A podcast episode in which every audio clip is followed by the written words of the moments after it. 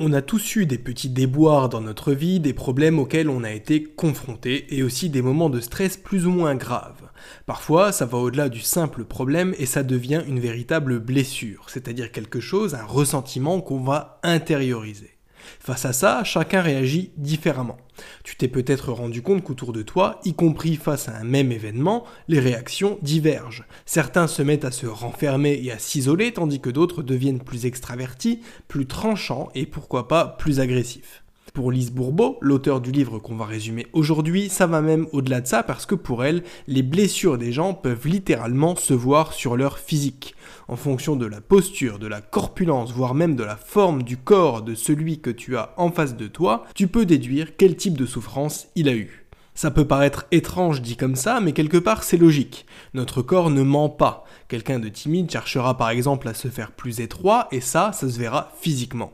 Ce livre va t'aider à identifier 5 types de blessures ainsi que les mécanismes de défense correspondants. Ça te permettra d'identifier les tiennes pour éventuellement apprendre à les refermer, mais aussi celles des autres. Et c'est aussi là que c'est intéressant, parce que ça te permettra de mieux comprendre certaines réactions qu'à la base tu trouvais étranges. Après tout, si l'un de tes parents te répond souvent de façon agressive ou que tu ne comprends pas pourquoi l'un de tes amis est si taciturne, c'est peut-être quelque chose qui est issu de leur propre blessure. Alors salut à tous et bienvenue sur eBook, la chaîne de podcast où on vous résume des livres sur le dev perso et le mindset.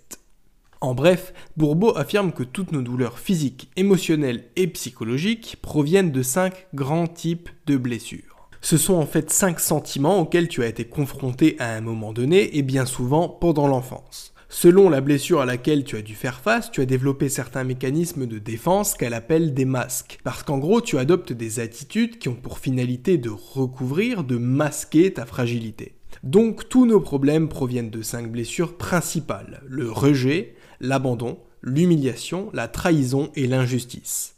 Pour chacune de ces cinq blessures, on va développer des masques pour nous aider à gérer notre douleur. Ces masques sont respectivement la fuite, la dépendance, le masochisme, le besoin de contrôle et la rigidité.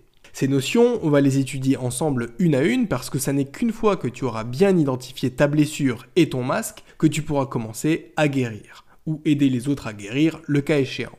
Mais alors concrètement, comment se forment nos blessures? On a tous été déçus à un moment de notre vie, mais comment est-ce qu'on sait si c'est vraiment une blessure? En fait, lorsque nous naissons, nous sommes heureux d'être nous-mêmes. On ne se rend pas compte de ce qu'est le monde extérieur, donc on expérimente un genre de bonheur naïf. Puis, en grandissant, on ressent de la douleur parce qu'on ne peut pas toujours agir exactement comme nous, on voudrait. Vers l'adolescence, on traverse une période de crise et de rébellion parce que ça nous fait mal de ne pas pouvoir être nous-mêmes. Donc on se bat contre ça et on se met à vouloir contester toutes les règles. Au final, on finit par abandonner l'idée de nous débarrasser de cette douleur et on s'invente un nouveau moi pour se voiler un peu la face, ne pas décevoir les autres et pour être aimé. Et à mesure qu'on ressasse nos blessures, notre ego va se créer un personnage, un type de personnalité pour se protéger à l'avenir. C'est ça les fameux masques dont on a parlé avant. Et ces masques, on va les porter plus ou moins souvent et plus ou moins longtemps selon l'étendue des dites blessures. Juste avant qu'on plonge ensemble dans l'analyse de ces dernières, sache qu'il est rare qu'une personne n'ait qu'une seule blessure. Certaines personnes peuvent en avoir 3, 4, voire les 5 à la fois. Dans ce cas, l'une d'entre elles peut ressortir plus que les autres, mais pour autant, elles seront toutes là. Blessure numéro 1, le rejet. Rejeter quelqu'un signifie se détourner de lui et ne pas vouloir de lui à ses côtés ou dans sa vie. Rejeter quelqu'un est différent d'abandonner quelqu'un, parce qu'abandonner c'est plutôt s'éloigner de quelqu'un pour autre chose ou pour quelqu'un d'autre. Schématiquement, je ne veux pas être utilisé par quelqu'un qui rejette, tandis que je ne peux pas être utilisé par quelqu'un qui abandonne. Le rejet est une blessure très profonde qui va intervenir très tôt dans notre développement. L'enfant se sent rejeté en tant que personne et a l'impression qu'on lui reproche le fait même d'exister. Ça peut par exemple être le cas chez les bébés non désirés qui vont ressentir très tôt qu'ils n'ont pas été voulus parce qu'on va moins s'occuper d'eux ou leur donner moins d'attention que ce qu'un bébé demande normalement. Ça n'est pas parce qu'un bébé ne parle pas qu'il ne peut pas ressentir. Ou alors, ça peut être le cas si un enfant se retrouve très jeune dans une famille recomposée et qu'il ne se sent pas à sa place dans ce nouvel environnement. En grandissant, il va adopter le masque du fuyant parce qu'il s'est senti rejeté souvent par le parent du même sexe. Du coup, il va projeter ça dans le cadre extra-familial et en grandissant, il se sentira rejeté par les autres personnes du même sexe. En gros, si on a affaire à un petit garçon, il aura plutôt des copains filles et inversement.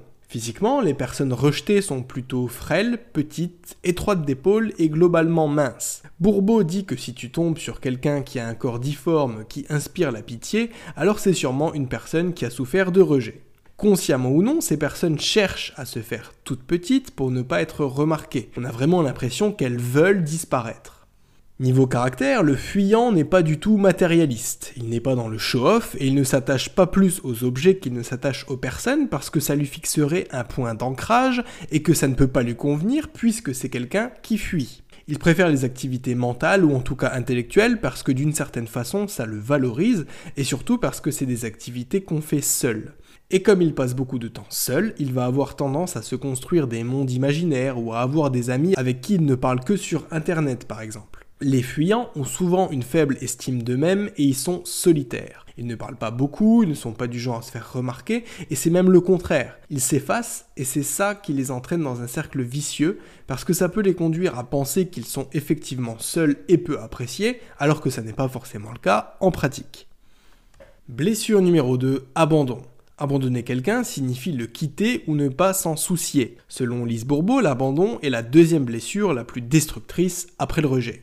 Priver un enfant, volontairement ou non, d'affection, de nourriture ou même de soins, peut générer une blessure d'abandon. C'est typiquement ce qu'on retrouve avec les parents très occupés à cause de leur travail ou encore à l'arrivée d'un nouveau-né, parce que ça peut créer de la jalousie chez l'aîné.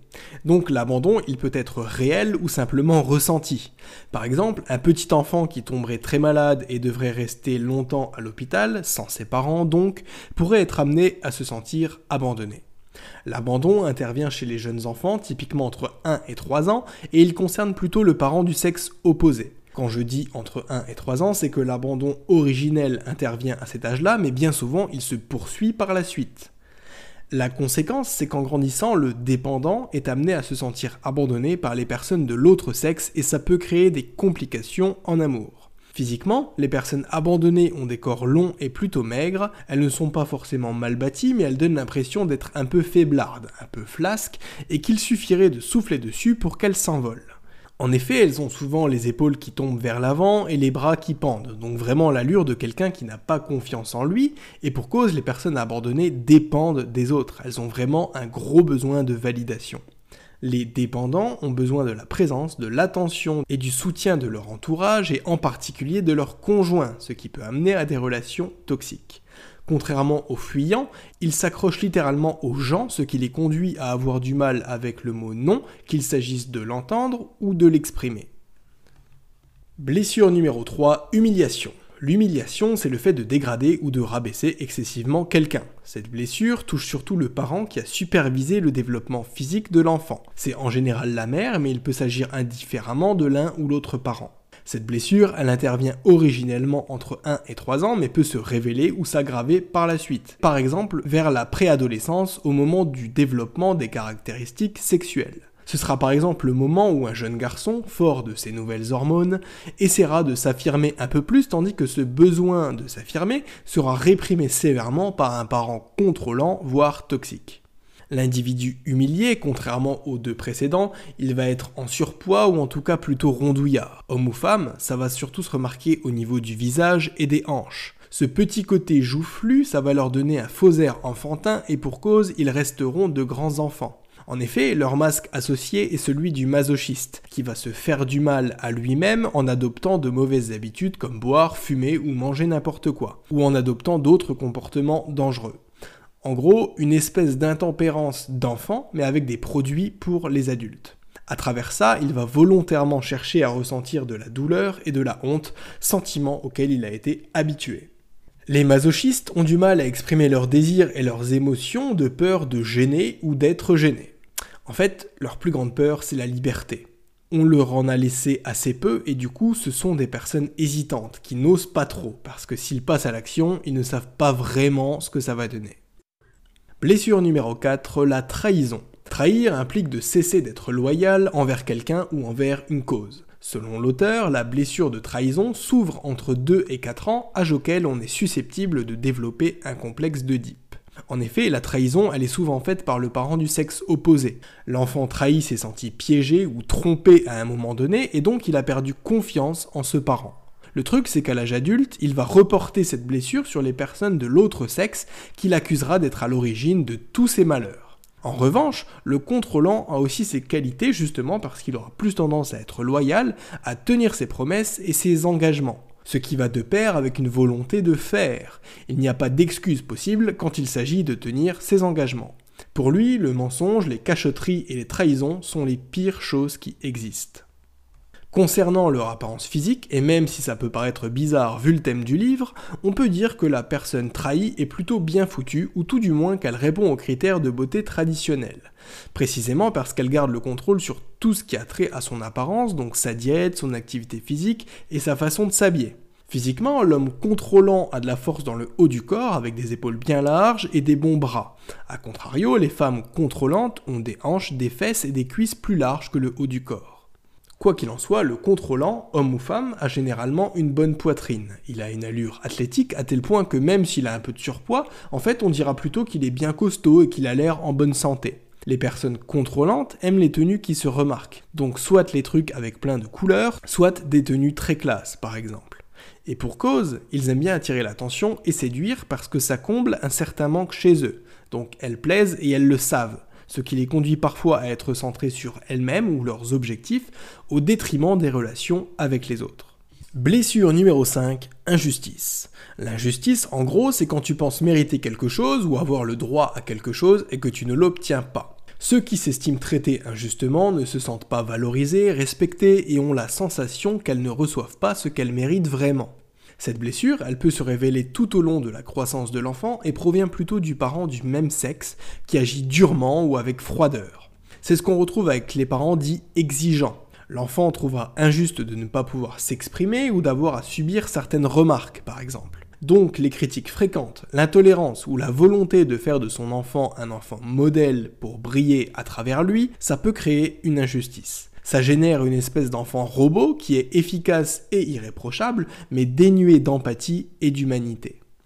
Le masque correspondant, c'est la rigidité. Donc physiquement, la victime est bien proportionnée, mais rigide, avec rien qui dépasse, pour ainsi dire. Posture droite, regard séduisant, épaules carrées pour les hommes et fesses rondes pour les femmes. Et quand on y réfléchit bien, c'est normal. Le rigide est perfectionniste. Il fait plutôt attention à ce qu'il mange et est du genre à s'entraîner plusieurs fois par semaine. Pour se défouler de ses blessures, certes, mais aussi parce qu'il a l'impression que comme dans le passé, on en attend beaucoup de lui.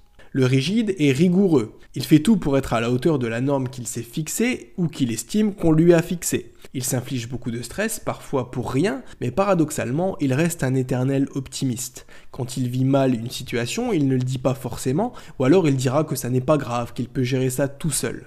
Comme le contrôlant, c'est quelqu'un qui est toujours motivé, mais d'une manière un peu différente. Le rigide n'arrive pas à se détendre sans culpabiliser, et s'il semble ne jamais ressentir d'émotions négatives, c'est aussi et surtout parce qu'il ne veut pas les montrer. Et ça va au-delà de ça, le rigide veut rester froid et insensible parce qu'il croit que de cette façon, rien ne l'affectera. Maintenant qu'on a vu pourquoi guérir nos blessures et qu'on les a listées ensemble, alors comment est-ce qu'on peut en guérir?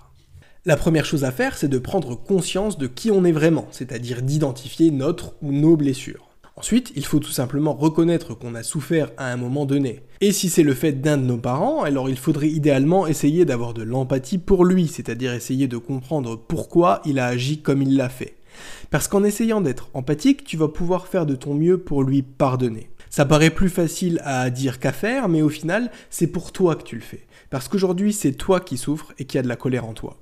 Et enfin, il faut essayer de partir à la recherche de notre moi authentique, c'est-à-dire de celui qui est caché derrière le masque. Donc quand on y réfléchit bien, guérir ce n'est pas si difficile que ça, et pourtant ça peut produire de gros gros changements, que ce soit dans les relations avec les gens ou en termes de changements physiques. On réduit la colère et le ressentiment qu'on a à l'intérieur, on peut se tourner vers de nouveaux projets, et aussi et surtout on réapprend à s'aimer. Ce livre a pour but de se lancer dans un petit travail d'introspection qui n'est pas donné à tout le monde. Alors si tu es resté jusqu'au bout, félicitations. Pour autant, les principes décrits dans ce livre sont simples et j'espère que j'ai été suffisamment clair dans ma retranscription. Comme d'habitude, j'espère qu'il aura pu t'aider, et si c'est le cas, alors tu connais la chanson. tu likes, tu partages, tu commentes et surtout tu t'abonnes. C'était ebook, je te dis à bientôt pour un nouveau résumé. Ciao ciao